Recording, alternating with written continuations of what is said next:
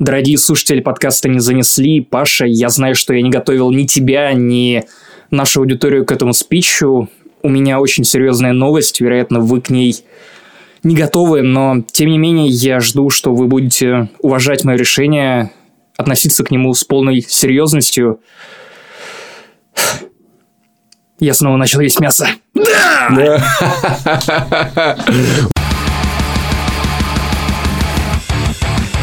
В эфире 76-й выпуск подкаста «Не занесли» его ведущие Максим Иванов, а также... Павел Пивоваров, видеоредактор сайта DTF. Максим все еще скрывает свое место работы, да? Я? Нет. Я работаю в «Медузе», я работаю над Шапито, и моя жизнь теперь это цирк. Хорошем с смысле. Конями. Цирк с шпротами. Эти шутки никогда не устареют. Стухнут быстрее, чем вся рыба в Латвии. Вот, а если вы хотите еще больше таких охуительных шуток, подписывайтесь на нас, Максим, в социальных сетях, подписывайтесь на нашу группу ВКонтакте, подписывайтесь, только если удалите все мемы со странички, пожалуйста. Я будьте... уже так сделал, кстати. Я так сделал еще год назад после истории с Соколовским.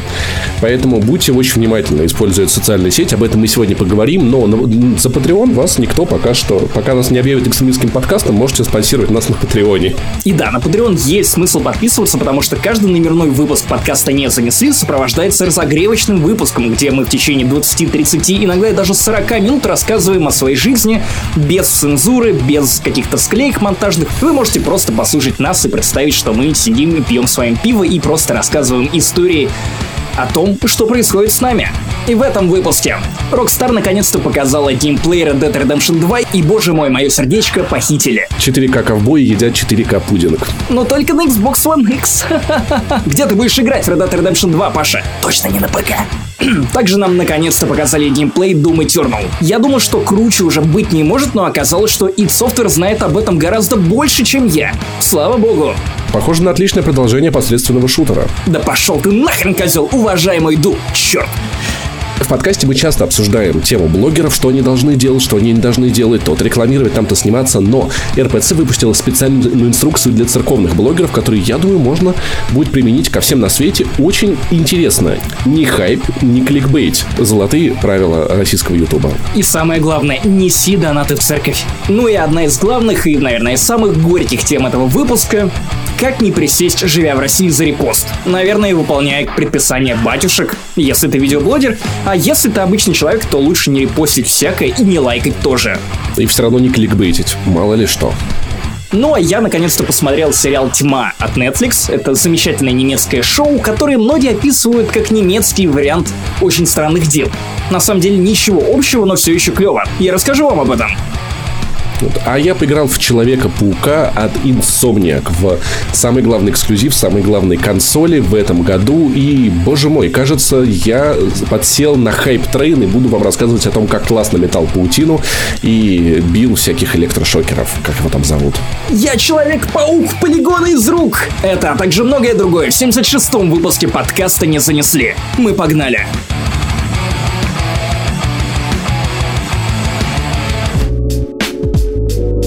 Паша, я правильно понимаю, что ты не играл в Red Dead Redemption 1, Нет, который выходил в 2010 году? Потому что я, как истинный ПК-геймер, у нас есть позиция. Если что, посольство ПК-гейминга уже направило ноту протеста в офисы PlayStation и Xbox. И мы не признаем эту видеоигру до тех пор, пока она не выйдет на ПК. И мало того, что она не вышла на ПК, она еще и не, не, не переведена даже ебучими субтитрами. Но слава богу, звучит как отказ от того, чтобы играть в Spider-Man а на PlayStation 4, потому что ведь тоже непризнанная игра. Слава богу, значит, у нас на одну тему для обсуждений меньше. Двигаемся дальше. Нет, в целом я в Red Dead Redemption очень хотел поиграть, но, правда, отсутствие русского текста, оно меня... Я знаю людей, которые проходили Red Dead Redemption с распечаткой всего текста в игре.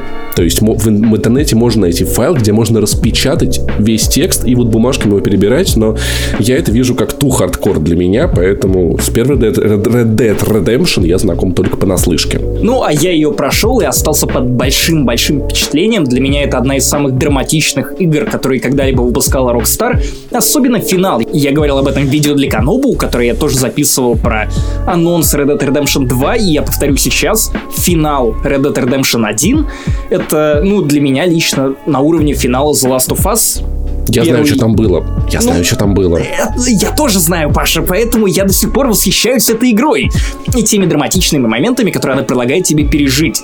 К счастью для тех, кто не играл в Red Dead Redemption 1, например, для тебя, Red Dead Redemption 2 это приквел, и его события происходят за 12 лет до событий Red Dead Redemption 1, поэтому если вы ничего не знаете о Джонни Марстоне, который был главным героем первой части, то и фиг с ним, хотя если вы прошли Он ее, то... появится в игре. И более того, это тот случай, когда я рад, что приквел выходит после оригинальной игры, и ты знаешь, что случится в будущем.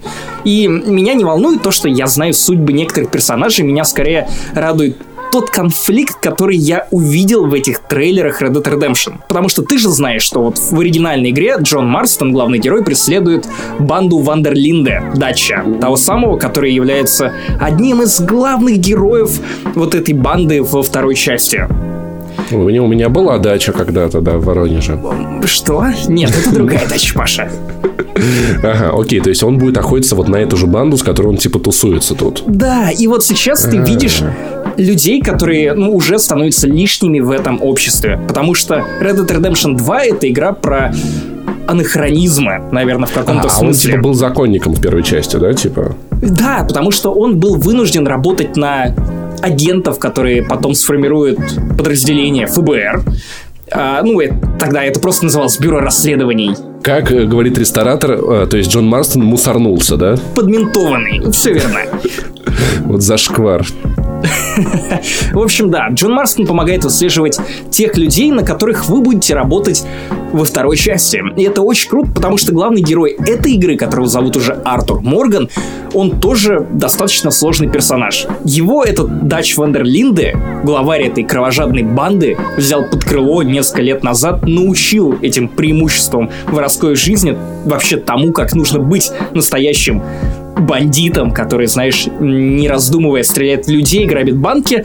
И, в общем, Артур Морган стал одним из немногих, кому Вандерлинде доверяет почти целиком и полностью, то есть он реально его правая рука. И мы попадаем в момент, когда фронтир уже почти закрылся, ковбой это пережиток, наступает эпоха технологий, когда у тебя уже и телефоны появляются, и автомобили, и электричество постепенно распространяется по Дикому Западу. Надо- я думаю, что некоторые наши слушатели не знают, что телефоны когда-то были проводными. Надо пояснить, чтобы они не думали, что у, ковбо- у ковбоев появился iPhone. Более того, с телефонами была замечательная сцена в первой Red Dead Redemption, когда все тоже пытались понять, что это, господи, это что, куда говорить. В общем, Подростки туда постоянно пялятся. Red Dead. Redemption 2 это игра про закат эпохи Дикого Запада, про то, как вот эти люди, которые творили годами беззакония на Диком Западе, постепенно осознают, что вообще-то они призраки, и призраками их называет сам Артур Морган, который впервые за долгое-долгое время начинает сомневаться в решениях, которые принимает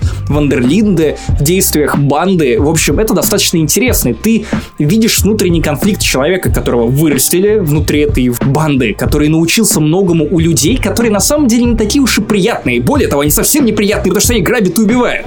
Я думаю, знаешь, что вот э, америка- американский уклад един, как, как говорит Ван дер Линде. Возможно, возможно.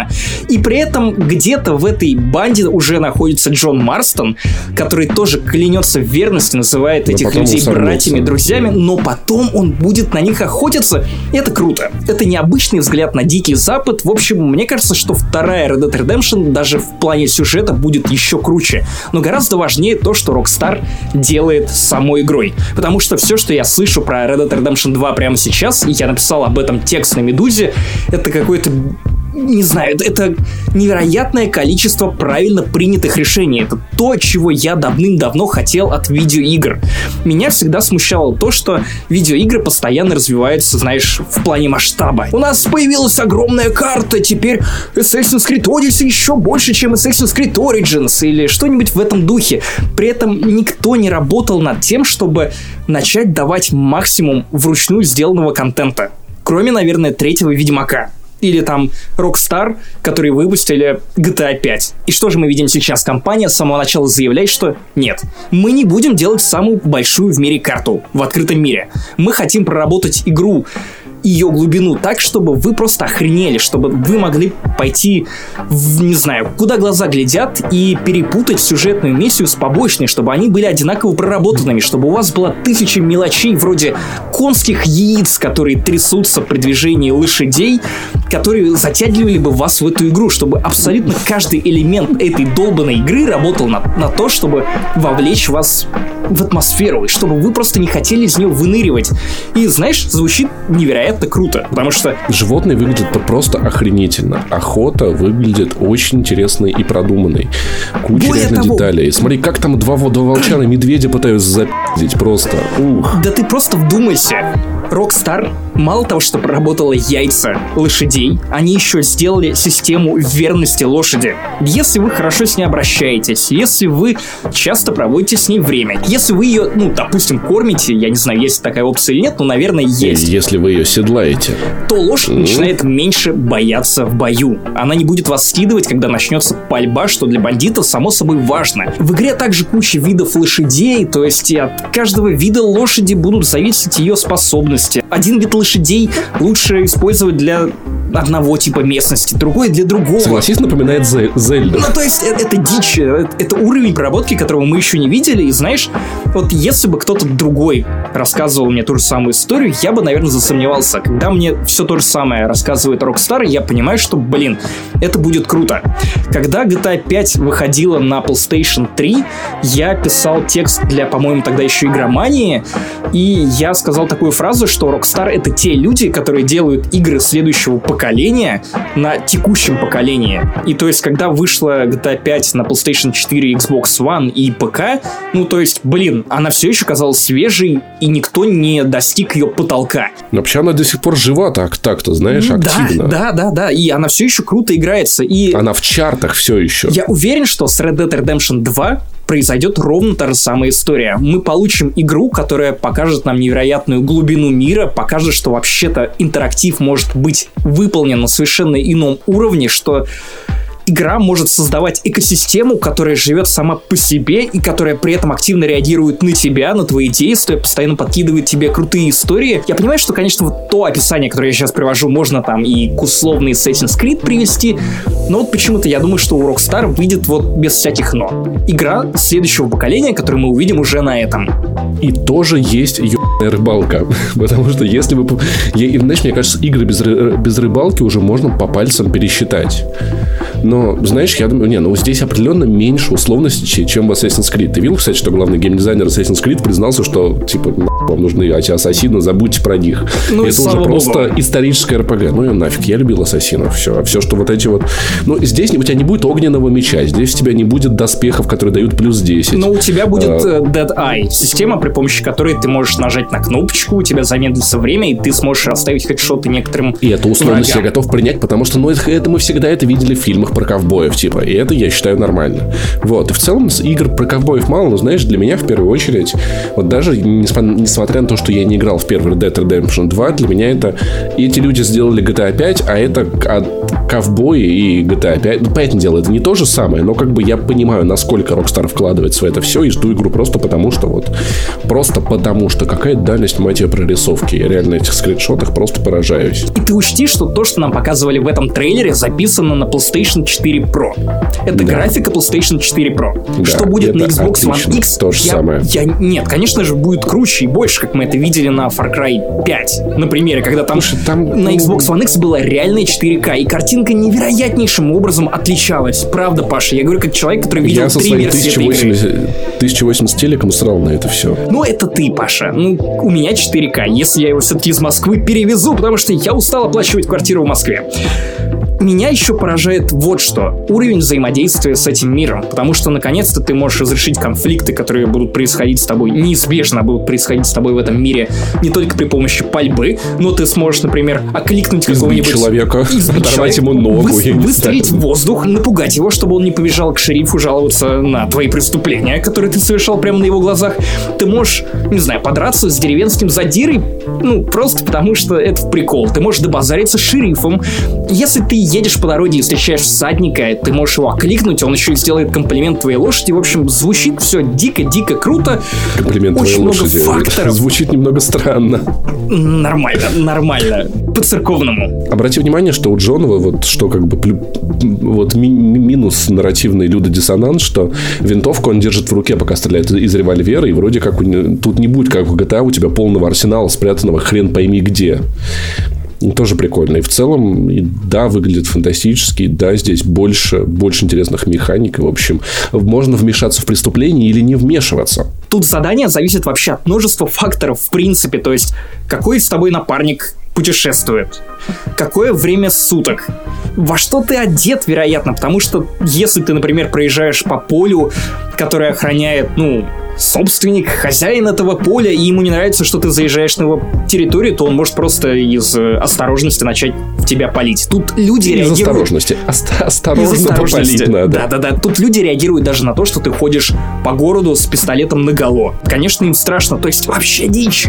Слушай, и вот, наверное, самое пока что самый большой вопрос у меня вызывает это система лагеря. Потому что вроде как это будет отдельный геймплей. Часто будет э, Артур проводить время в лагере, и, от, и как-то это будет влиять на его взаимодействие с его товар напарниками. Ну, во-первых, это будет такой мобильный хаб, потому что вообще с чего начинается сюжет Red Dead Redemption 2? Ограбление в городке Blackwater идет, ну, прахом, и за бандой Вандерлинды отправляется полиция трех штатов, их начинают выслеживать охотники за головами, все очень-очень плохо, поэтому они собирают манатки и начинают путешествовать по Америке. Поэтому это мобильный лагерь, который кочует с места на место. Ты приходишь в этот лагерь, ты общаешься со своими товарищами по банде. Время от времени они подкидывают тебе какие-то задания, ты тусуешь с ними, выпиваешь, играешь карты, слушаешь музыку на граммофонах, носишь им пожрат. Потому что ты, как правая рука дача, должен отвечать за моральный дух этого лагеря. То есть, э, если в лагере нечего пожрать, то ты должен пойти и, ну, подстрелить кого-нибудь, потому что если ты никого не подстрелишь, то, ну, возможно, если они захотят его есть, то если ты не накормишь их, то они будут злые, грустные и спрашивать тебя, ну чё, когда нормально покормят? Это прикольно. И, кстати, вот еще одна безумная деталь. Если вы подстрелили оленя и оставили его тушу на солнце, его мясо начинает гнить. Чем хуже мясо, тем ну, хуже его эффекты, и тем дешевле оно стоит. Просто пиздец. Слушай, интересно, а вот насколько надо уехать от оленя, чтобы его труп пропал? Или он навсегда остается в том месте, где... Я не знаю. Это, знаешь, наверное, как на чемпионате мира было, когда ты внезапно ощущаешь связь с людьми вокруг, потому что, ура, ни хрена себе победа. Вот тут то же самое. Люди, которые обычно мне совершенно не интересны, вместе со мной начали играть в GTA 5 и стали делиться своими историями в Твиттере, ВКонтакте, в Фейсбуке. И социальные сети резко стали очень интересными. Лю... Это было просто невероятное ощущение праздника. Люди рассказывали истории, которые происходили с ними внутри этой игры. Опять же, если мне не изменяет память, мы делали даже подобный материал для журнала «Игромания», тогда еще, где просто пересказывали то, что с нами происходило, и это было удивительно интересно читать. И я думаю, что под RDR 2 нужно будет либо брать отпуск, либо прикидываться больным, хотя я не рекомендую так делать, если вам дорога ваша работа. Я так делать не буду если кто-то из моего начальства это слушает. Ну, понятное дело, в Медузе не берут отпуски, понятно, да? Я, я думаю, что это будет очередной праздник. Возможно, даже более величественный, близкий, чем GTA 5, просто потому что игра будет еще более разнообразной, детальной, и, короче, я жду настоящего прорыва. Я ни одну другую игру не жду так сильно, как жду Red Dead Redemption 2, я думаю, что из моего спича, из э, той страсти, с которой я рассказывал про детали этого мира, понятно, что, блин, ну как капец, я на хайпе. Ждем игру 26 октября, как раз таки и все крупные компании разъехались как можно дальше от Red Dead Redemption 2, и поэтому все равно вы, выбора во что еще новое играть у вас не будет, но я бы советовал все-таки отложить деньги уже, да. Знаешь, я не буду, наверное, напоминать нашим слушателям в сотый раз, что я думаю про предыдущий Doom. В принципе, он был, ну, типа, на пятерочку сойдет игра, но, знаешь, геймплей Doom Eternal вот уже сейчас кажется, решил те проблемы, которые я наблюдал в первой части. То есть, чувак, серьезно, я теперь я эту игру начинаю ждать. Воу! Ни хрена себе! Погоди, погоди, погоди, это, я знаю почему. Потому что она выходит на Nintendo Switch, на твою любимую консоль. На мою самую любимую консоль, да, самым удобным в мире управлением. Просто понимаешь, тема в чем? Я вот еще помню, вот как я видел по роликам пред, Думы, как я в него в итоге играл. Ты заходишь в комнату, там 5 уродов, ты убиваешь 5 уродов, ты заходишь в комнату, там 6 уродов, ты убиваешь 6 уродов, ты заходишь в комнату, там 7 уродов. Но а, здесь, в Doom Eternal, появились намного более обширные уровни. Ты перемещаешься с помощью крюка, ты можешь дэшиться, и в итоге, ну, это кажется уже не таким вот унылым, однородным, месиловым, какой себе представляла первая часть. То есть мы видим намного больше элементов. И молот, и добивания стали короче, ты заметил? Они да. были невероятно я заметил, долгие, и они были очень утомительные. Короче, я с тобой дико не согласен по поводу первого Дума. Я думаю, что ты это знаешь, это знают наши слушатели, все это знают. Потому что я считаю первый Дум, ну, не самый первый, а тот 2016 года, великой игрой, которая вместо боев и унылых комнат с пятью монстрами предлагала тебе самые настоящие головоломки, которые нужно было решать при помощи пушек. Это, черт возьми, круто. Но, к сожалению, к концу первый Дум утомлял. Он, как, к сожалению, как раз скатывался вот в эти бесконечные волны врагов. И я согласен с тобой внезапно, в том смысле, что да, Doom Eternal кажется гораздо более мобильным, вертикальным, подвижным. Абсолютно все нововведения Doom Eternal, которые нам показали во время презентации на QuakeCon 2018, Блин, ну они дико впечатляют, они работают именно на это. Эта игра вообще не стесняется того, что это игра в первую очередь. Она не стесняется быть глупой просто игрой, черт подери, вот той веселой херой, которая максимально понятна, которые так часто делали в 90-х. Вот, наконец-то мы получили еще более честный, концентрированный Doom. Что они делают? Мы захотели сделать Doom Гая еще более великим, сильным и мощным, поэтому мы дали ему выдвижной клинок, которым вы можете разрубать врагов, а еще у него теперь появился наплечный огнемет. Ха-ха-ха, вот как же круто. нравится. Это альтернативная атака, я полагаю, будет, и этого чуть-чуть не хватало, да. Он научился дэшиться. Это, это, блин, этого да. не хватало в первой части. Он да. получил крюк. Это вот, втор... кстати, вот, вот с, с этим единственный вопрос. А он будет только с двустволкой работать, этот крюк, я, или он всегда так, будет? Я так понимаю, что да. Ну, это, я так понимаю, что это один из э, вариантов того, ну, короче, дополнительный вид патронов, который ты можешь Потому использовать. что кажется, будто эта штука должна быть на, на, на всем. Вот, при этом, чтобы вы понимали, если вдруг не видели геймплей, он не подтягивает врагов в себе, а подтягивается к ним сам. То есть он так... Знаешь, это очень поможет в битве с летающими уродами, которые были да, дичайше раздражающими. Да, да. Они самое, были просто самое, мразями. Самое главное, это поможет тебе быть еще более мобильным, перемещаться по карте просто как черт, откручивать врага этим монстрам, которые, кстати, стали... Ну вот это вот... Знаешь, если бы я сам себе описывал эту игру 10 лет назад, я бы, наверное, заплакал от счастья. В Doom Eternal будут разваливающиеся враги. И разваливающиеся не как я после рабочего дня, а вот ты в них стреляешь, у них начинают отваливаться куски мяса, и ты видишь, что твои выстрелы реально вырывают из них куски плоти. Слушай, это на самом деле не, про, не просто красиво, это еще и очень помогает, когда на тебя нападают три каких-нибудь громилы. Но вспомни, в первом Doom надо было помнить, сколько ты дамага внес в каждого из них, чтобы понимать, какого проще да, добить. Да, да, да, да, да. То да. есть я буквально такой, окей, вот этот вроде поближе, его я вроде лупил, а когда у них появляются видимые повреждения, ты понимаешь, ну, ты можешь быстро оценить, в кого из них лучше влить дамаг, чтобы как бы сократить их численность. И это очень полезно. Но, но, но вообще, типа, знаешь, вот, ну, блин, больше этих щей да погуще влей, типа, по-другому не скажешь. Просто это тот же самый Doom, которым, наверное, он сразу должен был быть. Я думаю, что это будет идеальный сиквел, потому что Doom Eternal тебе еще и в руки меч дадут. И это... вот, Кстати, с этим, к этому Сука, у меня есть вопрос, да, потому классно. что я не уверен, что это классно. Это выглядит красиво в трейлере, но, возможно, знаешь, что это, это, это получится геймплей, когда ты подходишь к черту и такой тык-тык-тык-тык-тык-тык-тык-тык. Я думаю, что это будет похоже на мечи из Gears of War, потому что в Gears of War тоже есть мечи, которыми ты просто мог рубить врагов при помощи одного... Нет, не пилы, не пилы, нет, не пилы, не пилы, именно мечи. Ты подбираешь их с врагов и начинаешь их просто разрезать пополам с одного удара. Я думаю, тут то же самое, и особенно круто будет их использовать против боссов, в общем, я думаю, это мощь. А еще меня забавляет то, что в Doom Eternal появятся, ну, не только новые какие-то враги или враги из предыдущего Дума, но, но и враги из Doom 2 Hell on Earth, старого Дума. И некоторые из этих врагов напоминают самого Думгая. Ну, то есть, нам пообещали, что за этим тоже будет скрываться какая-то история, и более того, нам пообещали, что начиная с Doom Eternal, в принципе, они делают уже не игру, они строят вселенную, которая будет развиваться. Я полагаю, что они начнут выпускать книги или комиксы, хотя это довольно странно. Вселенная. Думгай противостояние, прикинь, Таноса лупит этим они, мечом с садом они в лицо. Они пообещали править игроков в место, которое они еще никогда не показывали во вселенной Doom. И я думаю, что это будет не ад, а рай. Рай. рай. Кстати, я вот. есть такая теория, я ее уже видел, да. Мне кажется, что это будет именно рай. И то, что нам показывали на презентации, и было вот эти величественные дворцы, это и был рай, как пела нам певица Максима.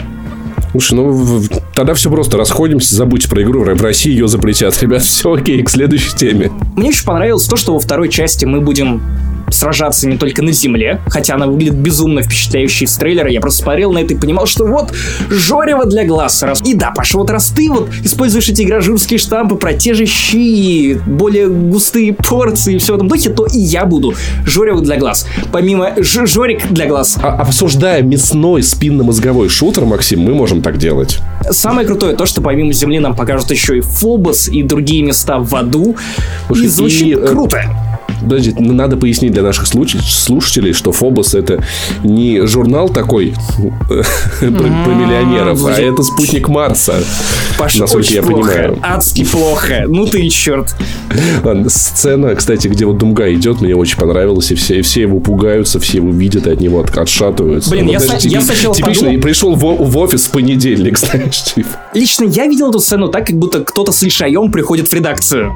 А, ну, возможно, знаешь, они или в маске антигрипповой, типа, и все такие, такие, нет, нет, не трогайте его. Да, вот. И, ну что, выглядит классно. Я думаю, что если там появится больше кинематографичности, хотя бы чуть-чуть кинематограф... чуть-чуть ее, капель, иногда хотя бы, то будет круто, но в целом это уже намного лучше, чем Ну, а я просто скажу раньше. то, что мне нравился сюжет и описание локаций, и документы из первого дома, поэтому явно тут будет этого еще больше. Я просто надеюсь, что они не ударятся совсем-совсем уж в кинематографичность, потому что Doom все-таки в первую очередь про поток, про ощущение себя в этой битве, безумная скорость и, господи, я вот честно говоря, после Дума 2016 года я долгое время еще не мог нормально играть в другие шутеры, потому что все они казались безумно медленными, и меня бесило то, что в отличие от Дума в них нужно было перезаряжаться. Важные новости прямиком из РПЦ. Там разработали инструкции для священников-видеоблогеров. Ты знаешь священников-видеоблогеров? Конечно, Хованского. Ведь он же святой. Слушай, а, а, а, а представь, если у священников-видеоблогеров есть версусы, они пишут друг на друга дисы, они снимают вот эти вот видео, где критикуют друг друга. И, Соседние конфессии. Такое...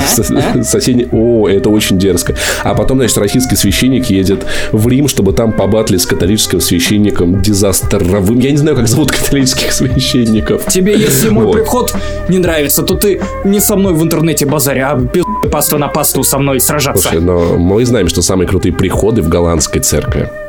Вы могли не заметить этой шутки. Но в Голландии... Ну, товарищ майор заметил, и Паша уже пакует. Я думаю, что эти инструкции, они важны, потому что, возможно, если мы будем им следовать, все будет хорошо. Все будет нормально. Слушай, а можно ли осветить подкаст, как-то, если батюшка придет, как ты думаешь? Или ну, прислать всего, ему ссылку. Обычно, обычно, если куда-то зовут батюшку, то приходит безумный батюшка, который на всех начинает гнать. Потому что я видел такое много раз в телешоу по Первому каналу. И, честно говоря, у меня большие вопросы к Андрею Малахову и другим людям, которые работают над образами батюшек, потому что вы, мне кажется, оскорбляете чувства верующих тем, что постоянно зовете безумных батюшек. Наверняка есть Возможно. адекватные, нормальные духовники. Но вы показываете безумных. Почему? Ну, понимаешь, в чем проблема? Я думаю, нормальные духовники, они просто не ходят туда, типа, и все. Они знают, что если на Андрея Малахова прыснуть святой водой, он задымится. И уйдет на Россию. Возможно, если повесить иконки на микрофон, три, возможно, все будет намного лучше. Окей. Рекомендация РПЦ. Итак, из методички для священников, видеоблогеров. Границы возможного использования, например, так называемых мемов. Я думаю, священники говорят мемы. И трендовых тем определяются нормами пасторской этики и эстетики. С другой стороны, при должном усердии все это может стать культурным мостом и привести к формированию условий для перехода людей из виртуального мира в реальную приходскую жизнь. Как это все сложно. Короче, типа мемы это норм, погоди, если они погоди. этичные. Я, я, мне не послышалось. Что? Погоди. Мемы это нет, норм. Нет, нет, нет, нет, нет, нет, погоди. Я правильно понимаю, что сим документом господа священники канонизируют третий мир? Есть рай, есть ад, и третья итерация — это виртуальный мир. А возможно, да. это и было чистилище. Тогда все становится на места. Мы просто переписываемся во вселенной остаться в живых и конкретно его финала. Mm, слушай, и если мы будем использовать этичные мемы, мы попадем в лучший мир. Этичные мемы это что, по-твоему? Я не я, э, определяются нормами пасторской этики и эстетики. Вот. В Ветхом Завете есть что-то про мемы? Я не знаю, типа. Может, в новом есть. Я не читал. Может быть, там есть такое. Типа, я не знаю. Ну, Иисус это мем? Ну, вот. как бы да. Особенно если его просят отвалить. То есть, погоди, то есть в, в, в, в святых писаниях были мемы. Еще до интернета. Блин, а что... Вообще, я уверен, что в Библии есть все.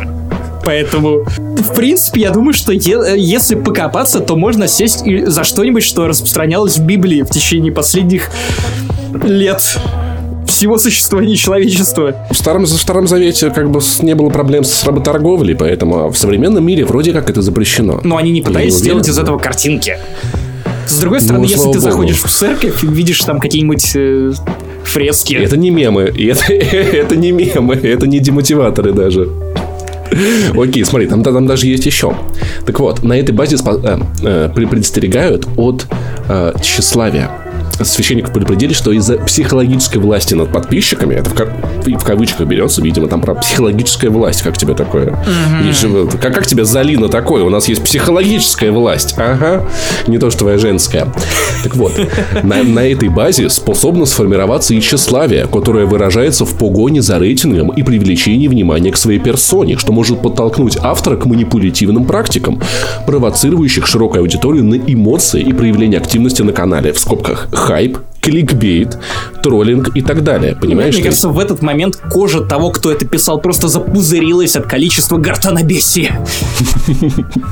Слушай, как, как думаешь, стоит ли хайп и кликбейт все-таки добавить уже в список смертных грехов? Вот чревоугодие, я думаю, да. праздность, я, я думаю, да. Паша, просто посмотри на то, что происходит с главным конспирологом Америки Алексом Джонсом, который в погоне за хайпом за эти конспирологическими теориями дошел до того, что начал рассказывать простым американцам о том, что Пентагон испытывает гей-бомбы а, химик... Да, это как вот в игре гей-бомб, что-то там, которое мы обсуждали. Да, да, и, и химикаты оттуда попадают в воды, в озера американские. Из-за этого лягушки становятся геями. Как тебе такое, а? Да, я думаю, чё ко мне постоянно какие-то жабы клеятся. Все объясняет. Ты в курсе, что в Воронеже есть бар, который называется Пентагон?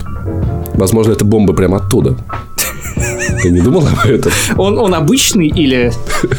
Просто, просто бар, просто или бар. на фейс-контроле нужен глиттер, например. Короче, и как бы предостерегают священники от человекоугодничества, которое для видеоблогера заключается в страстном желании понравиться своим подписчикам. Но разве не для этого должны быть священники, священники видео, Блин, видеоблогеры? Погоди, а разве все это неприменимо к самим священникам? Потому что если заменить ну, как бы в, в этом спиче слово видеоблогер на слово священник, получается примерно то же самое, потому что священники, пасторы заняты тем же самым. Они тоже пытаются понравиться аудитории, ну, тоже пытаются типа, увеличить да. свою ну, как, Слушай, как свою а вот Андрей Кураев вообще телеведущий, типа, считай, поэтому что. Вот. И монетизация видеоблога как и церкви. Да, монетизация видеоблога является э, способом окупить развитие, расходы на развитие канала, покупку аппаратуры, а также возможность дополнительного заработка, что не является греховным явлением, поскольку трудящийся достоин пропитания. Вот так вот сказано. Но вот вопрос интересно, а, наверное, э, видеоблогер, священник должен отдавать десятину в церкви, а вот налог он должен платить? Вот мне вот интересно. Я не уверен. Но, но мне нравится, что при этом они допускают эмоции, самоиронию, добрые шутки и умеренную жестикуляцию. Главное, чтобы шутки были добрыми, а не как у поперечного. Подкасты не например, или, да, или у нас, или у нас. У нас очень добрые шутки, Но при этом очень. Ну почему при этом люди, которые говорят о том, что для блогера является допустимой самоирония, полтора года назад э, как бы обиделись на Руслана Соколовского, который решил проверить всякие разные прикольные ироничные теории. Чувак, чувак, чувак, чувак. И это был дис, потому что блогеры-священники пришли на YouTube. Поставим за них свечку вместо лайка. И лайк. Э, подписывайтесь, на, ставьте кадило, подписывайтесь на канал. Хождением по грани 146 федерального закона УК РФ мы перешли к нашей следующей важной теме, которая на самом деле не такая веселая, как священники-видеоблогеры. И о которой вроде как уже сказали все, кто мог что-то сказать, но... Кроме нас. Но мне все равно кажется, что это важно. Это важно, я чувствую, как все вокруг говорят о посадках за репост. Знаешь что? Я еще год или полтора года назад, когда вот делал видео про Соколовского, или даже два года назад это было, я уж не помню. Когда По-моему, уже два года закрывали. Часто в комментарии мне прилетало то, что вот, да не надо быть типа экстремистами, никого вас не закроют. И я пытался гипотетически представить ситуацию. То есть я вот объяснял в видео, что типа, ну, вот там, возможно, у ваших родителей есть бизнес, который захочет отжать кто-то из силовиков. Или у вас у самих, и на, на вас могут завести уголовное дело в любой момент. Просто подумайте о том, что вы можете стать объектом для вот таких вот уголовных дел, но вот тогда я не мог подумать, что, это, что причины для этого, я искал ее, понимаешь, какую-то хотя бы в чем-то обоснованную. Но тем, что причиной для этого станет палочная система, я предугадать вообще не мог. Это просто пиздец. На The Village, по-моему, я читал месяца 3-4 назад э, интервью с э, полицейским откуда-то из э, за Уралья, короче, как я это называю, Сибирь. Все, там все, там везде север, мне пофиг. И Хабаровский край тоже север. И полицейский, он рассказал о том, почему ушел из органов. И как бы он описывал, вот как... Собственно, если кто-то не знает, что такое палочная система. Знаешь, что такое палочная система? Ну, это когда кидает палки. Да, это... Am I right? Yes. Вы могли не заметить эту шутку. Короче, тема такая. Как все это работает в органах внутренних, в желудке. Вот. А, например, вы, там, допустим, полицейский, и у вас, значит, на участке, который вы курируете, а, было, допустим, в июле месяца 2017 года вы, значит, там 10 изнасилований. Вы раскрыли 10 изнасилований. Значит, в следующем июле их должно быть 11. Если их будет 9, у вас будут проблемы. Скажут, а что это, их, что, что это раскрываемость понизилась? И никого не что, может быть, преступлений стало меньше. И если их будет 10, то тоже проблема. Поэтому, возможно, иногда какие-то преступления можно и где-то усмотреть намеренно. Например, как это делают часто гаишники, когда вот они не добирают палок, они начинают в конце месяца там остро всех тормозить резко. Или полицейские выискивать каких-нибудь там пивох.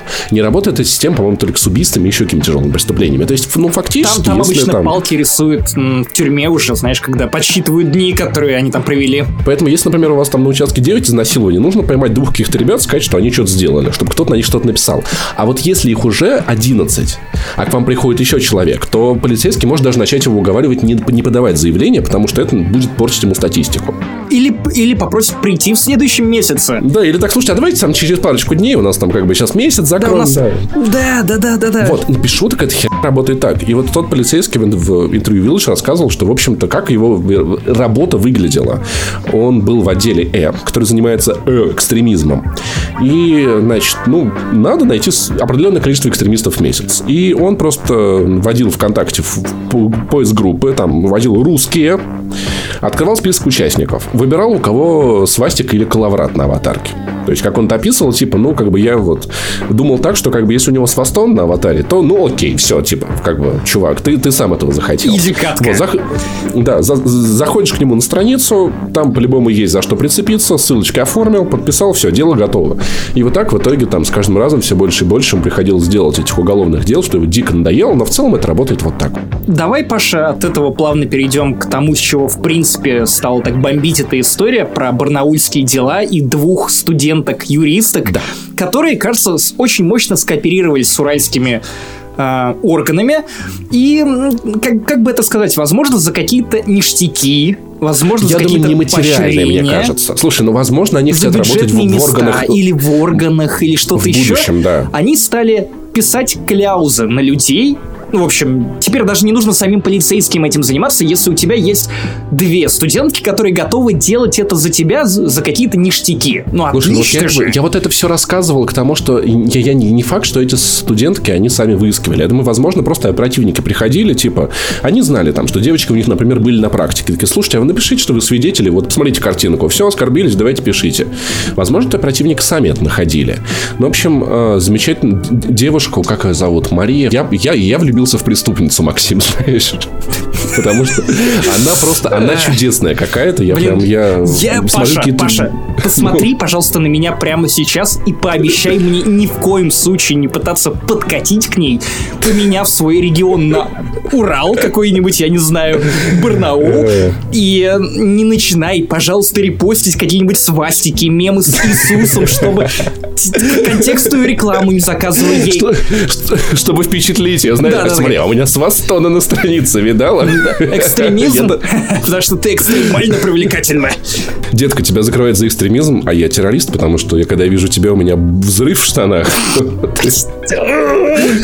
В общем, что-то... Нет, на самом деле, я бы не стал к ней подкатывать, пока... Ну, сейчас она ей не до этого. Возможно, она присядет в тюрьму.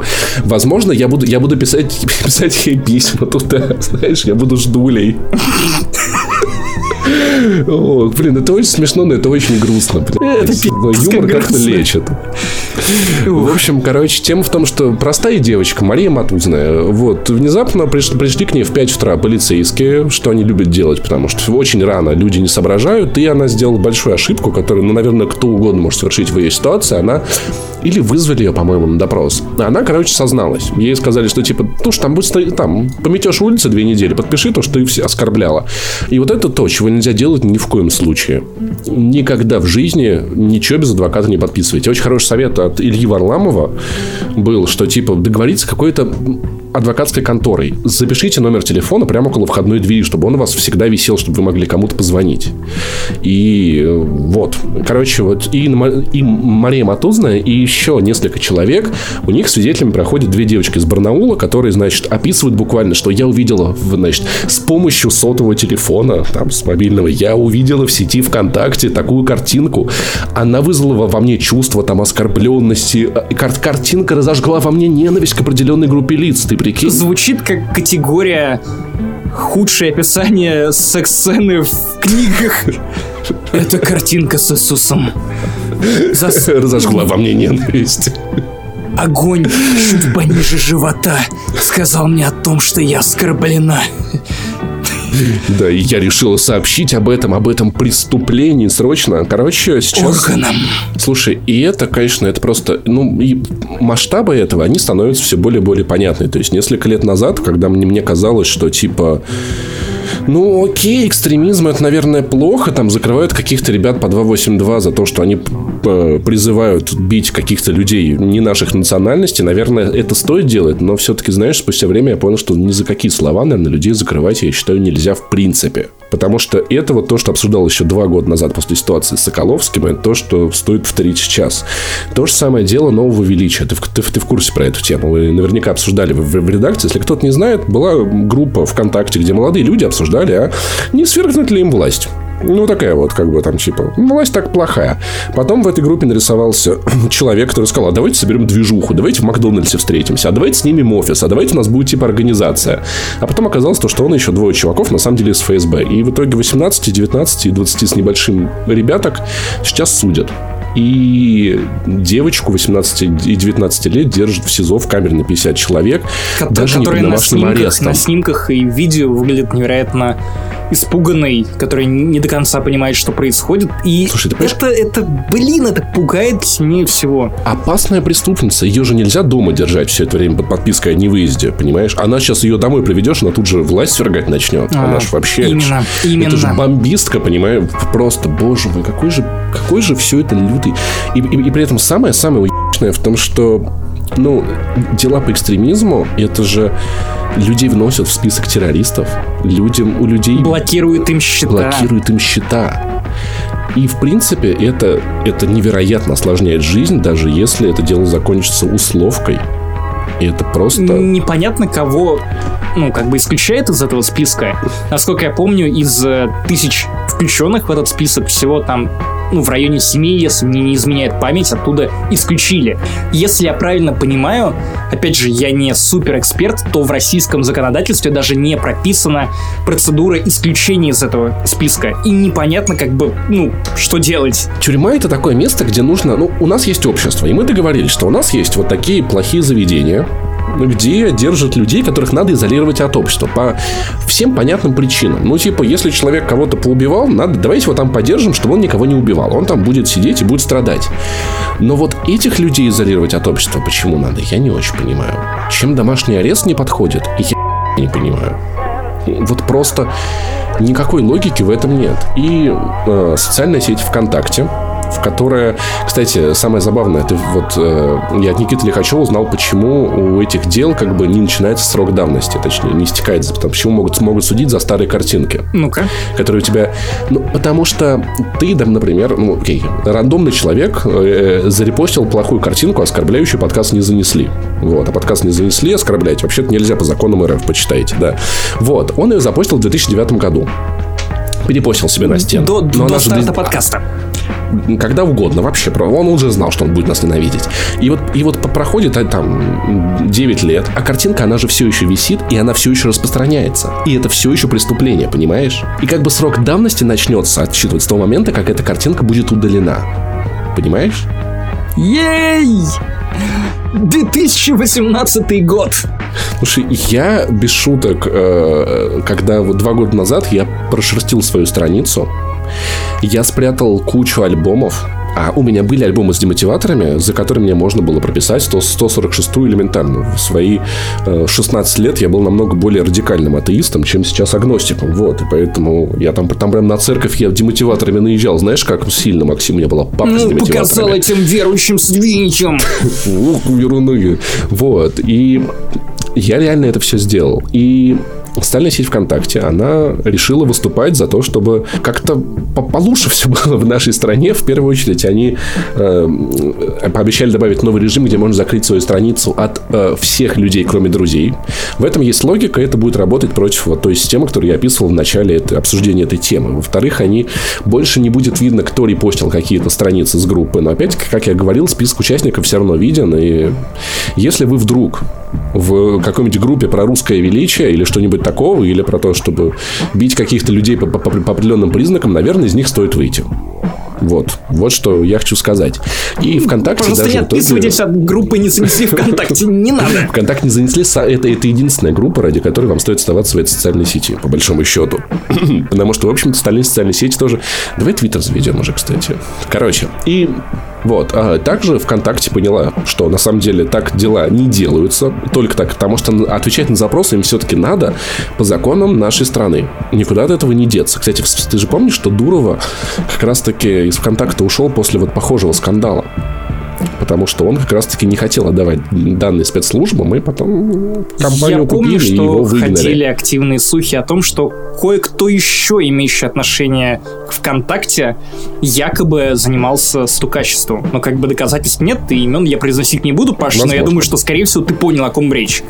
ВКонтакте обратился к правительству с предложением декриминализировать, как бы, э, как бы а, амнистировать людей, которых судят за репосты, все это отменить, но я не знаю, на самом деле, пойдет это куда-то далеко, потому что, по-моему, сейчас пока что всем эта ситуация, она очень-очень очень удобна, и, блин, страшно, что это реально может, это хер может произойти с кем угодно в любой момент. У меня в этом контексте очень много вопросов к ВКонтакте. Если вы давным-давно понимали о том, к чему все идет в этой стране, почему только сейчас ВКонтакте стал задумываться о создании каких-то инструментов для того, чтобы обезопасить пользователей своей социальной сети. Хотя эти дел- дела уже не первый год. Не первый, не первый год. год, их большое количество. И отдают они эту информацию, и понятно, что они не могут ее не отдавать по закону Российской Федерации, которая ВКонтакте обязана соблюдать.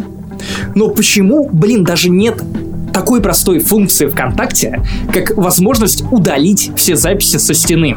Почему вы не можете скрыть да. выборочно какие-то записи в настройках приватности? Я недавно удалил из ВКонтакте 40 тысяч постов.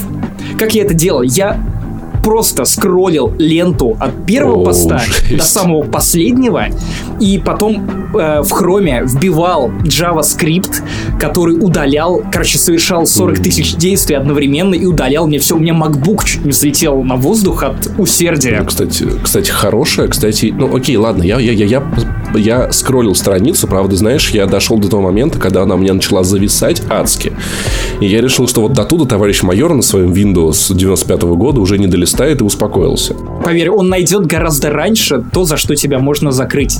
Ну, вообще, да, меня... Ладно, окей, но пока, они, они пока не слушают подкасты, я в безопасности. Кроме того, черт с ним. Ладно, не подумали, не хотели этим заниматься, потому что ВКонтакте часто творится какой-то бардак. Одни сотрудники не согласовывают правки, проекты, еще какие-нибудь штуки с другими, и в итоге все это подвисает в каком-то лимбо. Может быть, они думали, хотели, а в итоге непонятно что и как, или не знали, как подступиться, или думали, что, возможно, пройдет мимо. Но если вы выступаете с пресс-релизом, в котором говорите о том, что не поддерживаете подобные решения, более того, вы порицаете людей и государство, которое пытается осуждать людей за ебаные мемы, ну почему вы, как огромная корпорация с кучей бабла, не можете нанять людям, которые страдают из-за вашей социальной сети, адвокатов? Которые защищали бы их в суде. Хороший вопрос, их ли это ответственность? Ну а почему нет? Ну как бы, если ты выступаешь публично с заявлением того, что как бы ты не согласен с действиями правительства, и твои пользователи, причем не только те, которых осудили, но и те, которые продолжают пользоваться твоей соцсетью и пока что не присели ни за что, они же тоже чувствуют себя в опасности. Хватает, блин, ну 5-10 случаев для того, чтобы держать в страхе ну, многомиллионную аудиторию ВКонтакте. Ну, вообще это, это, это, это было, было бы хорошей идеей стороны ВКонтакте. Стороны ВКонтакте это было бы чудесная идея. Соцсеть выдает э, такое количество информации, которое я не ожидал. Все смены имен. IP, спам, баны. Короче, года три или четыре назад была, была история с моей подругой из Воронежа. Позвонили из э, ФСБ местного Воронежского, сказали, Дарья, вот, значит, не, не могли бы вы к нам прийти в гости, пожалуйста? Вот. Сказали, что объяснят на месте по какому вопросу. Она посоветовала своей подругу, которая папа полицейский, ей сказали, типа, сходи, все будет нормально, если что, разберемся. Она пришла. Вот. И выяснилось, что ее знакомый, с которым она общалась э, за еще несколько лет до этого, э, ее начинают допрашивать по поводу их общения. А это был, знаешь, ну, чувак из компании такой, с которым пару раз увиделись, и все. Откуда она его знает? Как они взаимодействовали? Что происходило? В итоге полицейский показывает ей скриншоты их переписки ВКонтакте мальчик скидывал э, девочке порнографию. Ну, как бы такой, типа, посмотри, посмотри, какое порно. И она такая, и они обсуждали, как бы, кинематографическую содержательность этого ролика. Ну, в себной форме. Ну, у кого из нас не было, кому из нас не скидывали порно с птеродактилями, да? Вот. И, собственно говоря, на мальчика это заведено, заведено дело за распространение порнографии. В личных сообщениях. Да. И как они об этом узнали? Похоже, что где-то интересы мальчика пересеклись с интересами каких-то влиятельных людей. Интересно. Классно, здорово. Личные сообщения. То есть товарищ майор смог прочитать, э, он вскрыл все мои пароли, прочитал все мои письма к тебе. Я себе не себе, как пела группа Сплин. Знаешь, будет вот особенно дела. тупо это. Ладно, если ты с девочкой пытаешься там, не знаю, пофлиртовать, и поэтому у вас завязывается общение, но насколько же тупо будет присесть за вот эту хуйню, если ты со своими братанами долбоебами начинаешь фаниться и скидывать им порно с птеродактилями. Или ты Короче, открыл для себя сайт Мидспин, где один чувак другого в жопу, и у второго чувака, которого ебут, вертится хуй, и при этом счетчик. Хе-хей, классно! Блять, это безумная хуй. Там еще песня какая-то задорная э, такая Чувак, играет. не показывай это никому, это распространение вот, порнографии, вот, это запрещено. Ты, типа, ладно, если ты еще пытался флиртовать, то это хотя бы хоть как, как бы, ну, может пройти для За кого-то. это можно и присесть, да, Нет, нет, нет, но ты хотя бы можешь для себя это, ну, хоть как-то оправдать. Но если ты просто с братанами угораешь, и садишься за это. Вот одно дело в тюрьме сказать, скинул девочке порнографию, да, там типа, совершеннолетний, да, вот, а другое дело сказать, ну мы там, я скинул пацанам порно, где одного мужика ебут, у него хуй крутится, и все. Вес веселейшая отсидка тебе обеспечена. Хеликоптер уже на зоне. Уже, уже тебя, короче, ты будешь косплеить эту дивку. Вот, поэтому, если вы дослушали до этого момента и не бросили нас слушать, потому что опять либералы что-то начинают, то, кстати, видел сегодня статистику, что 60, 57% жителей России одобряют э, посадку за репосты. Я не знаю, кого опрашивали, я не знаю, могу ли я этому доверять. Я рад, что я не в России. Вот, ну, давай, короче. Давай коротенько, Паша, посоветуем Подытожим? людям обезопасить себя и задуматься над тем, что вы постите. Причем давайте думать об этом не только в плане ВКонтакте, потому что дальше может быть и Твиттер, и ваш Фейсбук, и еще хер знает что. Я юзаю Time Hope, и иногда я некоторые старые посты удаляю или как бы э, раз ретвичиваю. Э, Если кто не знает, приложение классно для телефона показывает, там, что у вас было 5, 10, там, 5, 4, 3, 3 2 года назад. И я такой, это я не буду больше ретвитить. Это я то-то. Просмотрите вашу страницу ВКонтакте. В общем-то, удалить ее и создать заново, это на самом деле неплохая идея. Если вам лень, э, или вы можете, как Максим Иванов, нагуглить скрипты, чтобы удалить все записи со стены, тоже вариант. Но, пожалуй, самая интересная мысль, которую я слышал в контексте этих дел, это попробуйте хотя бы, а лучше в качестве дополнительной меры, убрать собственный регион. Просто потому что, вероятно, товарищ майор, который будет пытаться по палочной системе кого-нибудь еще посадить, не сможет найти вас, потому что, ну, как бы проще найти тех, кто в его регионе. Отличная идея, кстати. Поэтому Отличная. подумайте об этом. В общем, я надеюсь, что будет лучше, но, к сожалению, повторю слова Смирнова, наверное, будет хуже. Ну и давайте от грустной темы перейдем к очень грустной. Потому что сериал «Тьма», немецкий сериал «Тьма», который в оригинале называется «Dark» от Netflix, он невероятно депрессивный. Сука, после каждой серии ты хочешь просто лечь в гроб или начать репостить всякие мемы про Иисуса, про свастики и еще что-нибудь экстремистское и невыносимое.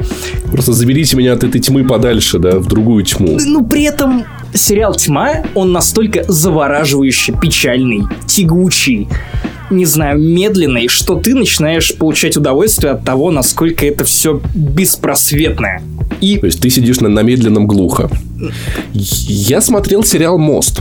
Он вот примерно такой же. Это э, со- совместный... Это сериал про границу Швеции и Дании. Знаешь, вот где вот этот вот мост легендарный. И вот мне нравится вот эта вот северная эстетика. Знаешь, типа как девушка с татуировкой дракона и все такое. Все оно такое холодное, Да, да, грустное, да, да, да, финский ё**а. И вот сериал «Тьма», насколько я понимаю, он вот похож на это. Что такое сериал Dark? Это довольно сложное для понимания шоу, которое блин, наполнено абсолютными мразями. Вот я говорил о том, что, ну, вообще, сериал сам по себе довольно тягучий, депрессивный, но при этом он несколько обаятелен в своей этой депрессивности и попытке изобразить человека, ну, знаешь, вот, вот с худшей его стороны. Если Стивен Кинг обычно показывает не самые приятные стороны человеческой души, но при этом оставляет какое-то пространство для маневра, и в итоге даже самые ублюдочные герои Стивена Кинга в итоге могут где-то показать хоть капельку человечности, то герои тьмы, они все мрази. Человечные мрази, ну, такие, которым, ну, конкретно мне было сложно переживать. Потому что э, ты думаешь, что один из героев нормальный, потом он начинает творить все больше и больше хуйни, с которой ты не соглашаешься. Ты начинаешь болеть за другого героя, и у него тоже пере- переклинивает голову. И, ну, с одной стороны, как бы понятно, что это европейский сериал, и европейское телевидение, оно вот такое. Ну, как бы, ну, ну вот Необычное. та- такими они видят людей. Как бы, если почитать немецкую литературу, там, какого-нибудь Томаса Мана, то, в принципе, ты можешь понять, откуда все это вот произрастает. Бра- братья Грим. И это же классические сказки. Та- Девочка отрезала себе хуй палец, чтобы открыть замочек, где бы ее брата держали. Нормально. И это одно из самых мягких. Ледяная королева это вообще типа изи, изи по их. Поэтому я понимаю, о чем это, да. Это вот такая культура. Ты знал, кстати, откуда появилась елка? Ну, традиция наряжать елку. Ох, я думал, ты про певицу. Нет, ну-ка, откуда? Э, Друиды в день, э, в день ведьм, ну, где в, там, в районе Хэллоуина, они нареж- э, украшали деревья кишками животных. Ох, блин. А потом это все превратилось медленно в праздничную, блядь, елку. Ведьмака на них не хватает. Короче, Вот такая, поэтому, да, вот Европа, она такая. Про что сериал «Тьма»? Сериал «Тьма» про дыру во времени, которая образовалась внутри пещеры, в которую постоянно кто-то лезет. Сериал начинается с того, что один из мелких персонажей, к сожалению, я уже забыл его имя, потому что они все немецкие, они все достаточно сложные, и никого, кроме Ульриха, я не запомнил. И это не буревестник из Скарима. Это другой Ульрих. Короче, он попадает в эту дыру, оказывается, в 86 году. Тут же у тебя на фоне э, развиваются события в 2017 тогда еще году, потому что сериал вышел в 2017 году. Тебе показывают какую-то ужасающую ядерную станцию, на которой тоже происходит не пойми что. Люди начинают медленно сходить с ума, переживать из-за того, что их ребенок пропал. И до этого у этого полицейского, чей ребенок пропал 33 года назад, пропал родной брат. И теперь, короче, непонятно, что происходит. В общем, события развиваются медленно. Герои страдают медленно.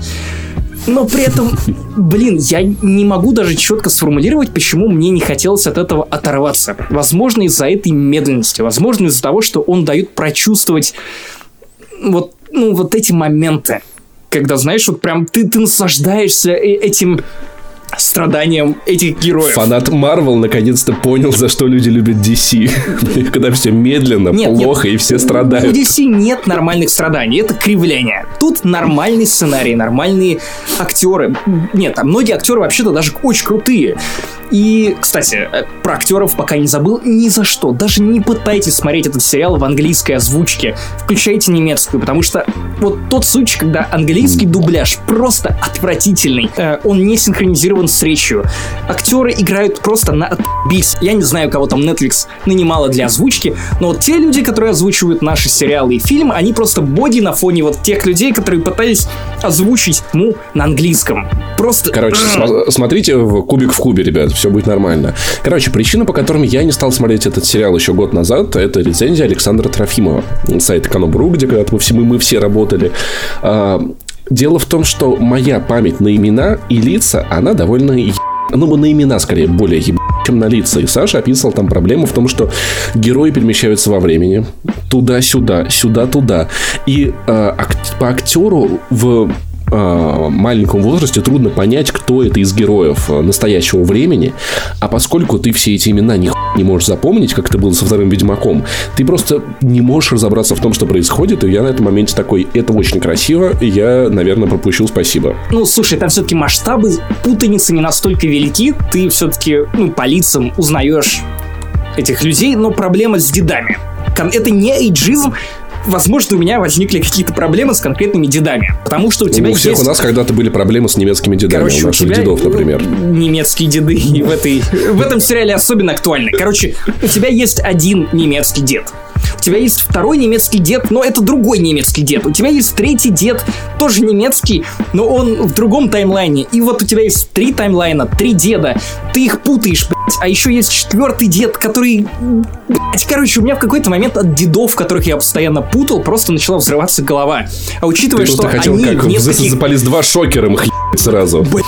Кстати, я забыл рассказать о том, что в This is the Police 2 один безумный голый дед залез на патрульную машину и начал стегать ее хлыстом. Поэтому, если вы не играли в This is the Police 2, поиграйте, если вы не смотрели сериал «Тьма» и хотите чего-то более жесткого, Дедов. более жесткого, Дедов. более мистичного, странного, непонятного драматичного, чем очень странные дела, то дайте шанс тьме. Потому что у нее всего, если мне не изменяет память, 8 или 9 серий, это не то чтобы очень много, ее уже продлили на второй сезон, что кажется мне довольно странной затеей, но да бог с ним. По крайней мере, от Слушай. этих 8 эпизодов вы, скорее всего, кайфанете, особенно если любите европейские сериалы.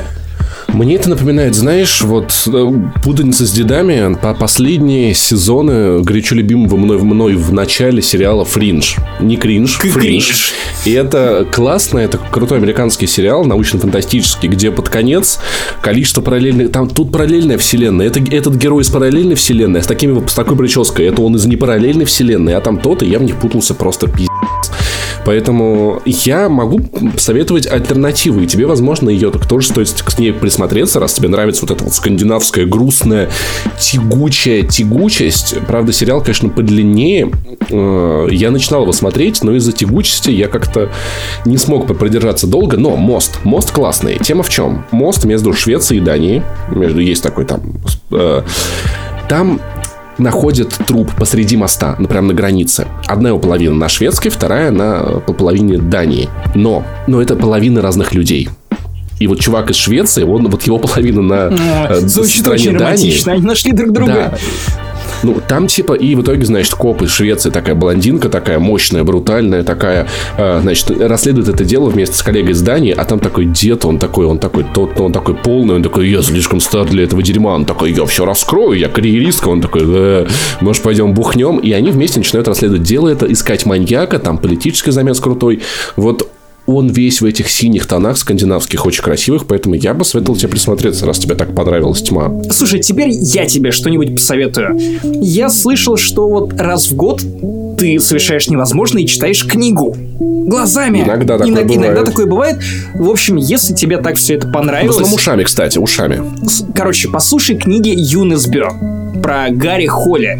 Детектива, например, вот первая книга, если мне не изменяет память, называется «Не топырь», поэтому попробуй, как бы там вот именно эта атмосфера, правда, в первой книге он расследует убийство в Австралии.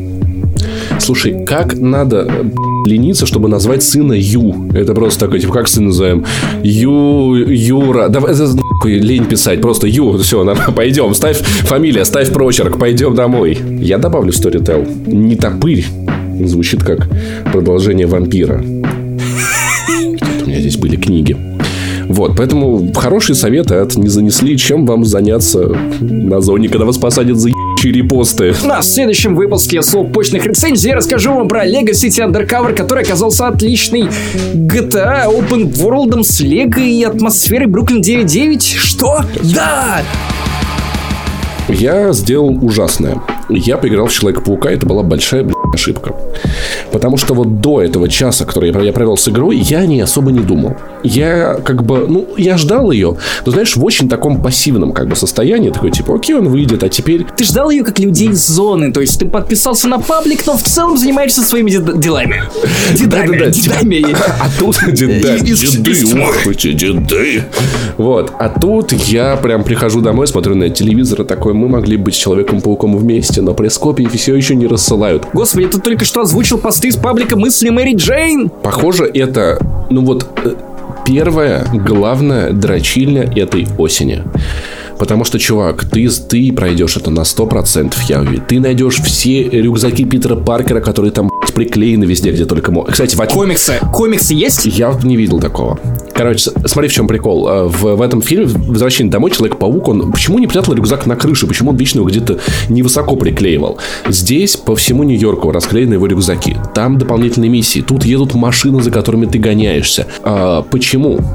Я буду проходить эту игру на 100%, потому что тебе просто настолько пи***то перемещаться на паутине, что все эти штуки, они собираются само собой. Ты можешь лететь на паутине, зажав правый триггер. И, и тебе будет нормально. Ты управляешь там как бы влево-вправо, все окей. И это получается достаточно легко и естественно. Но если, когда ты видишь белый кружочек, нажимать два триггера, паук подтягивается двумя руками, если перед этим нажать на прыжок, он супер выпрыгивает вверх. Если время бега по стене, ты нажимаешь вовремя прыжок, он выпрыгивает супер высоко. Короче, эта система, она интуитивно простая поначалу, но в ней есть огромный потенциал, чтобы ты тренировался и становился еще более лучшим человеком-пауком в течение, похоже, всей игры. Это такой кайф, это просто неописуемо. Летать на паутине, это охуенно. Ну, это, конечно, здорово, Паша, но у меня не было сомнений в том, что вот именно эта часть игры будет выполнена отлично. Помнишь, когда мы обсуждали это, по-моему, в выпуске про E3, я делал большой-большой спич про Человека-паука и свои опасения из-за того, что, возможно, мир игры, именно Open World, достаточно деревянный, потому что NPC реагировали... Во-первых, их было мало, и не было особой жизни на улицах Нью-Йорка, не на крышах, а именно на улицах. Как тут угу. с этим? То есть наверняка ты уже сумел Там ходят прохожие. И все. Я, я падал пару раз. Там ходят прохожие, и со мной никто не селфился, но, как я видел по материалам по игры, бывают моменты, где прохожие делают селфи с, человек, с Человеком-пауком, дают ему 5. Судя по скриншотам, там будут ходить косплееры Человека-паука, то есть люди в костюмах. Но в целом я спустился на улицу, встал напротив женщины, она на меня посмотрела так, типа, ну и чё, Ну и встал ты тут еще, яйца мне еще покажи давай.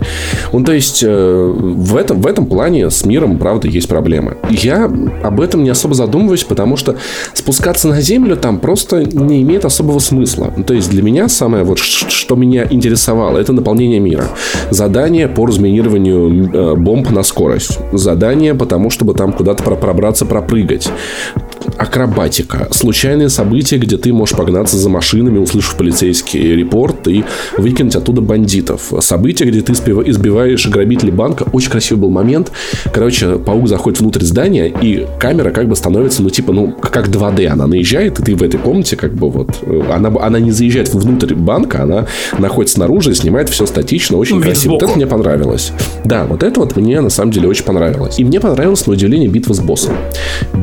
Битву с Фиском очень многие ругали, у меня была битва с Шокером. Это было E3 демо, 15-минутная. Игра точно будет говном, если битва с Уилсоном Фиском не началась с фразы «Фиску дашь ебать?» А? Супер. Короче, я э, дал Шокеру. Он даже несколько раз меня выносил.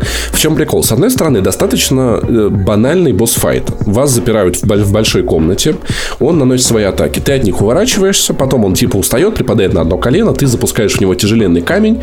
С него спадает защита. Ты его мутузишь. Так три раза, потом так еще три раза и еще три раза. Но что мне особенно понравилось, что если между его атаками достаточно частыми умудриться схватить камень и запустить в него, то не обязательно будет дождаться, пока он припадет на одно колено. То есть, если ты скилловый Чтобы игрок, сделать себе от... предложение, о боже, Питер Паркер столько этого ждал. И в итоге, то есть, банальный босс-файт с э, волнами может быть намного быстрее, если ты крутой чувак. Перемещение на паутине, если ты хочешь этому научиться, станут намного быстрее, намного интересней. Я открыл мув-лист для паутины и драк. Это просто как в Mortal Kombat. Там такой список комбо длинный, что я ел. А, битвы, они не очень похожи на Бэтмен в том плане, что есть большая разница. В Бэтмене э, ты, когда нажимаешь удар, Бэтмен тут же телепортируется к ближайшему врагу. Ну, как бы делает перелет. Здесь ты э, прыгаешь к врагам, на, нажимая на, на треугольник. И контратаки у тебя, в принципе, нет. Или у ворот, или атака, или гаджет. И, блин, это классные бои. То есть, ты зажимаешь кнопку, ты подкидываешь врага высоко вверх, ты там его мутузишь. Ты в этого кинул... Классно, если кинуть в паутину в чувака, его как, как бы скрутить и ударить, то он, если, например, упадет на стену, он приклеится к ней. И это, и это очень мне понравилось. То есть, и в принципе, вот таких вот деталей хватает. То есть, знаешь, я вот, что я понял по этому демо, что в игре есть вот большая глубина. Знаешь, как вот в God of War, типа, вот на легком ты там, ну, типа, ты проходишь, просто всех порубил, на высоком ты такой, блин, так, это комбо, я должен выучить это комбо. И, и против этих врагов я должен... То есть, ты сможешь выстраивать тактики, то есть, игра будет, она как бы и для новичков, и для про, она очень интересная. Вот это было кайф. Слушай, ты видел какие-нибудь сюжетные миссии? Или сюжетные рекламные ролики, или, возможно, ты встретил Майлза Морализа, которого нам показывали только в трейлере. шокером. И только, все. только драку шокером, там ничего особенного. Да, это был маленький демо. Я видел Башню Мстителей издалека. Угу. Санктум Санктуром там где-то есть, но я его не нашел. Я ну, его показывали в трейлерах. Бись. Да, в общем-то, как бы он есть, поэтому... И знаешь, я думаю, что все-таки в конце нам показали вот того трейлера ядришного, это был все-таки не человек, э, не Железный Человек. Зеленый гоблин, что, наверное, это был звук вот, глайдера. Да. Потому что чуваки из Sony, то есть я когда там ну, пришел, там сажусь, играю, я такой, о, башня Мстители, тут видели? Они такие, слушай, а тут, наверное, нет. Я такой, в смысле нет? Ну, она вроде была. А потом мы с ними обсуждали, я такой, блин, я вот, я вот по поводу сюжета переживаю. А, значит, они такие, ну, слушай, ну там все будет очень круто. И то есть, если они знают особенности сюжета, но при этом они как бы не догадывались, что там есть башня Старка, возможно, там нет Старка в игре.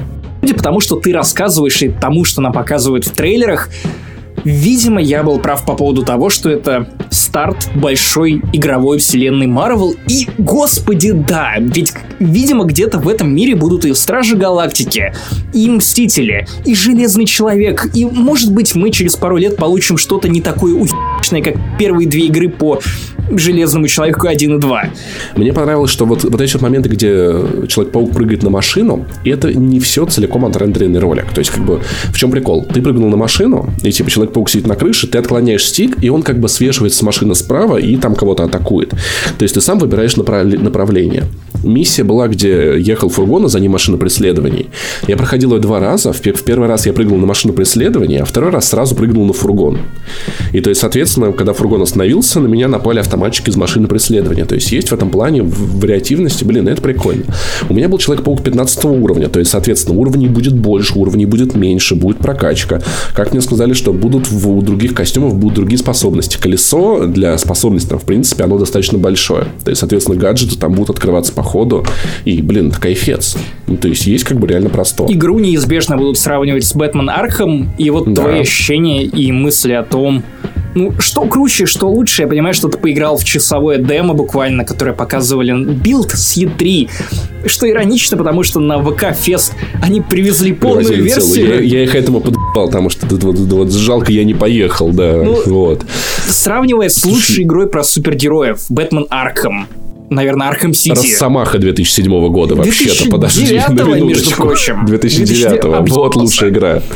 Вот, Бэтмен, он где-то вот после Росомахи идет. По, по часу я сказать не могу, но я могу сказать одно, я почувствовал себя Человеком-пауком самым настоящим. И я дико кайфанул. А играл ли ты в Amazing Spider-Man 1, 2, Нет, Web of Shadows, я вообще не играл Edge of Time Супермена. или что-то еще? Вот, кстати, что очень классно, кстати, вот еще, что мне очень понравилось в этой демке. Замедление времени по нажатию триггера. Я недавно открыл для себя Infamous Second Son. О, добро пожаловать! И на самом деле, и вот там замедление времени не хватало просто катастрофически, потому что перемещение по городу превращается в какой-то ты дэшнулся в трубу, ты вылетел из трубы, ты куда-то дэшнулся дальше, ты куда-то летишь, падаешь, и просто вот хотелось кнопку, чтобы я мог на секунду замедлиться и просто понять, где я нахожусь. То есть с ориентацией в пространстве в Infamous просто невозможно. Это очень тяжело Заметь, в этом плане игра. что даже в Doom Eternal, когда ты выбираешь оружие в меню круговом, время замедляется. То есть, в теории вот, ты можешь круто, немного да. остановить темп и сориентироваться в пространстве. То да. есть, да, я, я вот. тоже было странно, что в Infamous нет ничего подобного.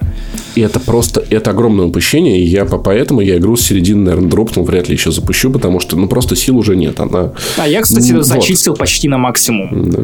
Вот, Человека-паука ты зачистил на максимум, чувак, потому что перемещаться это такой кайф. И, ну, вот, вот, знаешь, вот мне, мне, мне дали геймпад, и я просто летал минут 10, я просто летал, я ничего делать больше не хотел. И замедление времени включается в любой момент по нажатию триггера, ну, если ты их только два не нажимаешь, и это кайфец. То есть, ты такой, ага, я падаю оттуда сюда, сейчас я перехвачу, сейчас я с тем-то, тем-то, во, во время битв ты используешь, это просто волшебно. То есть, вот чисто вот мех- механики основные, которые я видел из демо, понравились мне все. Я не знаю, будет ли это круче, чем Бэтмен Арк, но я вижу серьезные отличия этих двух игр. А я вижу большое усердие со стороны Marvel, которые пытаются познакомить именно с этим Человеком-пауком свою аудиторию через комиксы, потому что именно этот Человек-паук появится в их комиксах в основной вселенной. Более того, сейчас в Marvel происходит паучий ивент под названием Spider-Гиддон, где опять куча-куча-куча пауков, и нет, это не ивент Паучьи миры, где было примерно все то же самое, собирается в одном мире, я еще не прочитал его, и, честно говоря, очень приблизительно знаю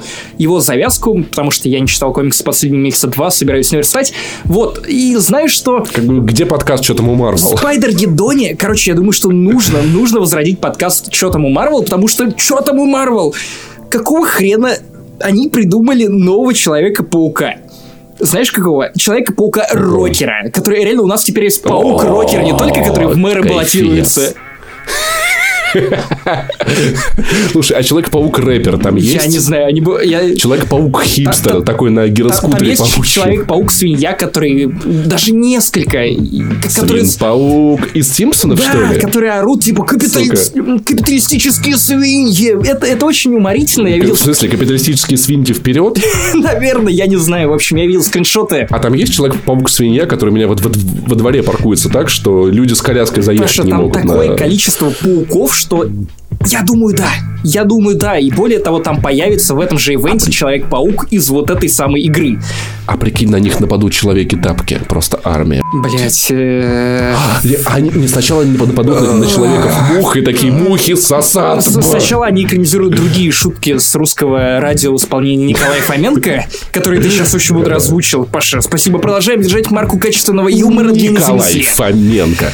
Слушай, я, кстати, подумал о том, что я хочу один скин в э, Человека-паука. Там будут всякие, типа, за предзаказы какие-то панки, какие-то хуянки. Есть же панк Человек-паук? Конечно, да, да, да. Я хочу вот почему я предзак... за что я предзаказал бы игру? Это э, скин Спуди. Вот, и вот я Погоди, хочу... скин Спуди не в смысле тот, который как бы ненавидит определенные категории людей или что? Тот, который из мемов, тот, который из Пуди, который из Пуди, Человек-паук-то пронос. Я хочу его в эту э, скин с ним, я хочу его, чтобы в официальную вселенную Марвел, чтобы он участвовал в ивентах, я буду писать петиции и баллотироваться в правительство с этим, с, этой, с этим планом. Короче, последний каверзный вопрос, направленный к тебе. Вот если Ну-ка. ты настолько впечатлен этой игрой, что планируешь зачистить ее на 100%, собираешься ли ты, а, читать комиксы, в которых появится этот Нет. Человек-паук, и, б, прочитать Я книгу читать. приквел, которая заканчивается ровно там, где начинаются события этой игры? Я послушаю подкаст «Что там у Марвел», в котором ты про это расскажешь. Я, я, кстати, я подумаю о том, чтобы, возможно, приобщиться к этому, но сначала почитаю отзывы на Goodreads. Потому что там, ну, блин, книга выходит примерно 23 августа, там есть еще время до выхода самой игры, и завязка, ну, напоминает завязку из комиксов. Уилсон Фиск возвращается в Нью-Йорк и пытается убедить всех в том, что он теперь филантроп, честный, добродетель, и, само собой, Питер Паркер ему не верит и пытается вывести его на чистую воду. В общем, звучит как классная завязка. Вот, поэтому, в общем-то, игру я, конечно, дико жду, но поэтому остаются вопросы к сценарию. То, что мертвый мир менять не особо еб- Типа, я не планирую спускаться опять на же, землю, я буду летать Тебя по это крышам. не особо ебет после первого часа игры. А потом посмотрим. Потом посмотрим. Но вот, э, кстати, на крышах тоже бывают люди, там, типа, такие, Варламов был бы счастлив, там, когда там, там тусовки на крышах, что-то. Но тоже не то, чтобы люди как-то особо реагируют. Знаешь, что мне это напоминает, как Сальников ругал, когда дополнение Дракенгард для Скайрима, что ты можешь посреди, на драконе спуститься в город с неба, и никто тебе ничего не скажет, никто даже не охуеет, поэтому, А, ну, а вот посмотрим. если бы ты так сделал в Red Dead Redemption 2, то обязательно на тебя бы реагировали. Если уж там даже на Делали пистолет... комплимент твоему дракону. Вот, да. Отличный дракон. Поэтому, короче, ну, дико-дико жду теперь Человека-паука. Будем смотреть, что там по релизу, что там по сюжету. Но, слушай, надо ли говорить, что выглядит он охуенно, типа? Я не знаю. По-моему, это типа, ну, как, какой Надо ли смысл? говорить о том, что вся осень выглядит охуенно, если не брать во внимание Battlefield 5. Окей, ну там картинка хотя бы классная. Если, если не брать во внимание Black Ops 4. Да даже Assassin's Creed Odyssey выглядит достаточно привлекательно. Но, блин, я не знаю, буду ли я так же впечатлен чем-то, как Red Dead Redemption 2. Я просто с Слушай, придыханием чувак, произношу чувак, название ты этой до игры. сих пор зачищаешь Мэд Макса. Да, я знаю. От Человека-паука ты не отстанешь, я уверен. Ну, да, тоже верно. Ну, Тоже верно. С другой стороны, Origins я не стал зачищать на 100%. Ну, слушай, и вот понимаешь, э, приятно зачищать те... Вот почему я прошел третью мафию и выполнил там все возможные миссии. Мне было приятно ездить на машине. Я хотел ехать куда угодно, лишь бы там пострелять, потому что стрелять там тоже классно. Человек-пауке классно летать на паутине. Я буду делать что угодно и собирать любые коллекционные штуки, лишь бы еще полетать на этой паутине. Все, вот. Вот такая вот простая игра.